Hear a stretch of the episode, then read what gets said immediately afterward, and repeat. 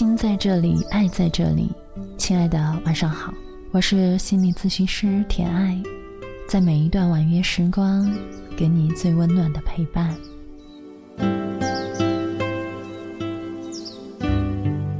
常常我在课程分享中，有学员会问：身心语言程序学有没有一个最快、最简便的方式？能够去改变我们的思维呢？通常在这种情况下，我会邀请在座的朋友去观察一下，在这个房间里有没有一些你看起来不顺眼的东西。于是大家环顾四周，观察很久之后，有人说：“地毯好像不够干净，窗帘的颜色不是我最喜欢的。”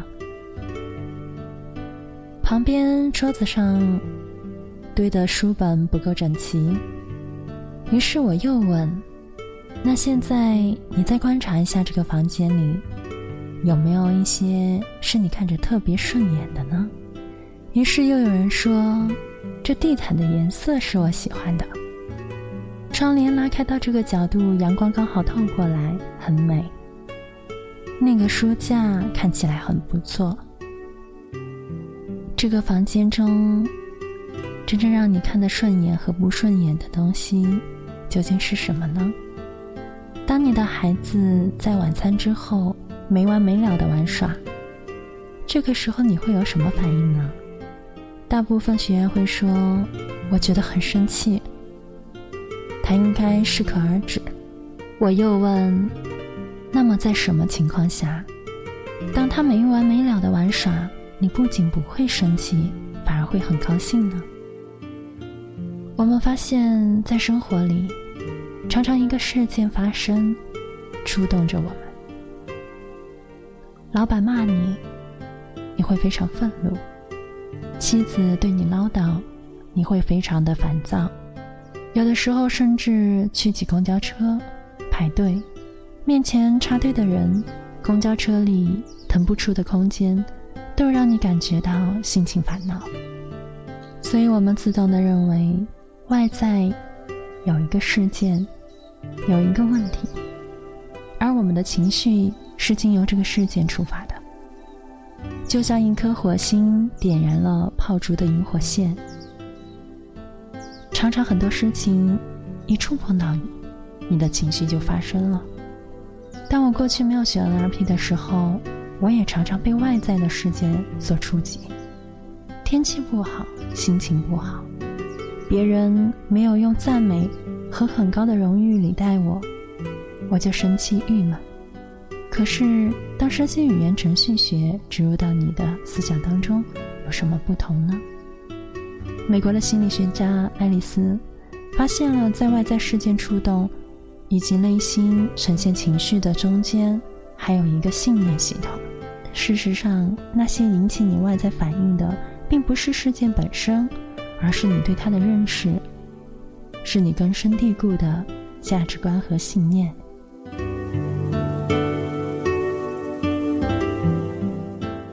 回到我们最开始说的话题，一个房间当中，什么样的物品让你看着顺眼，而什么样的东西让你觉得特别不顺眼，引起你的想法。最根本的原因是什么呢？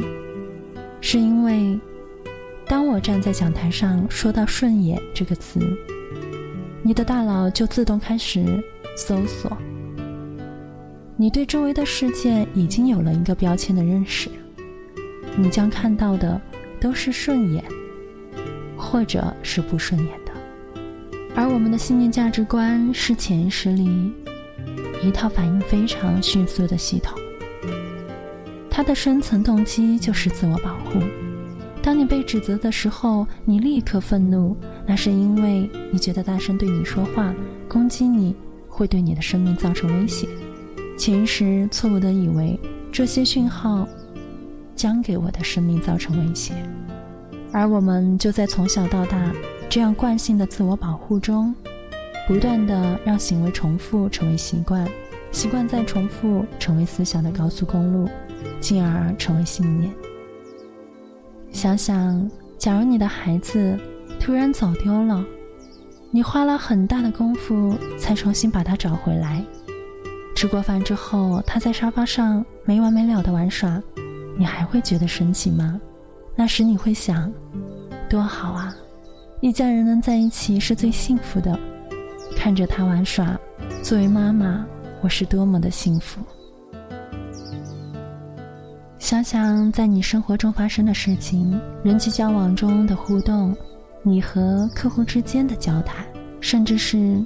你自己为了设定一个目标，在达成过程里所遇到的困扰，究竟是那些困难在阻碍你，还是他们触发了你内在的什么样的信念观？所以最快的方法就是，当有时间触及你，当领导骂你的时候，你刚要生气，你突然意识到，原来老板骂我，我感觉到有一些愤怒。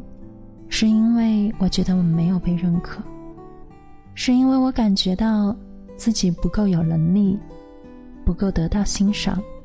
而妻子唠叨你的时候，你意识到你有些不耐烦，你觉得他的这个行为让你感受到自己不被理解、不被关心，甚至遭到怀疑。这种怀疑让你感觉到威胁和攻击。事实上，你退一步想。他的唠叨出于关心，而并没有对你的生存和你的内在构成威胁，所以你可以选择另外的应对方式。所以，当你不断的转化自己的信念，这个原有的从问题触发事件到信念，再到我们的反应，就可以转化成另外一个模式。你先有了一份觉察、觉知。然后再透过信念系统的转变，来到有选择。所以你不是立刻应对，而是有选择去做出反应。有一个故事我很爱分享给大家：小和尚垂头丧气的找老和尚，说自己的修行途中遇到了很多困难，不知道怎么克服。于是老和尚拿出一杯清水。抓了一把盐放在杯子里，让小和尚喝。小和尚有些难受的摇头说：“这杯水那么咸，怎么喝呢？”老和尚说：“咸吗？没有试过，怎么知道呢？这是固有信念吗？”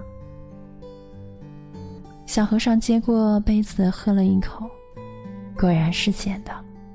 老和尚又把小和尚带到一条河边，同样抓起一把盐撒到河里，又用杯子盛了一杯水递给小和尚：“你再尝尝这杯水呢？”小和尚一喝，一杯甘甜的清泉。所以，什么是智慧？什么又是问题呢？当你的智慧足够多，问题。就像这一把盐。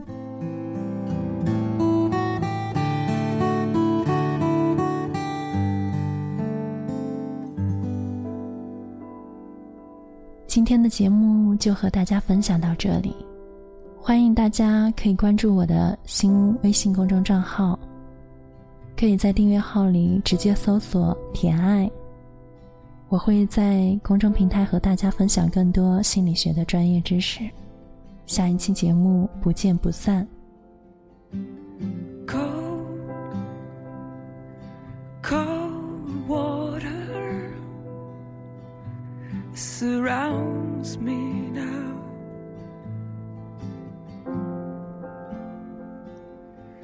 Can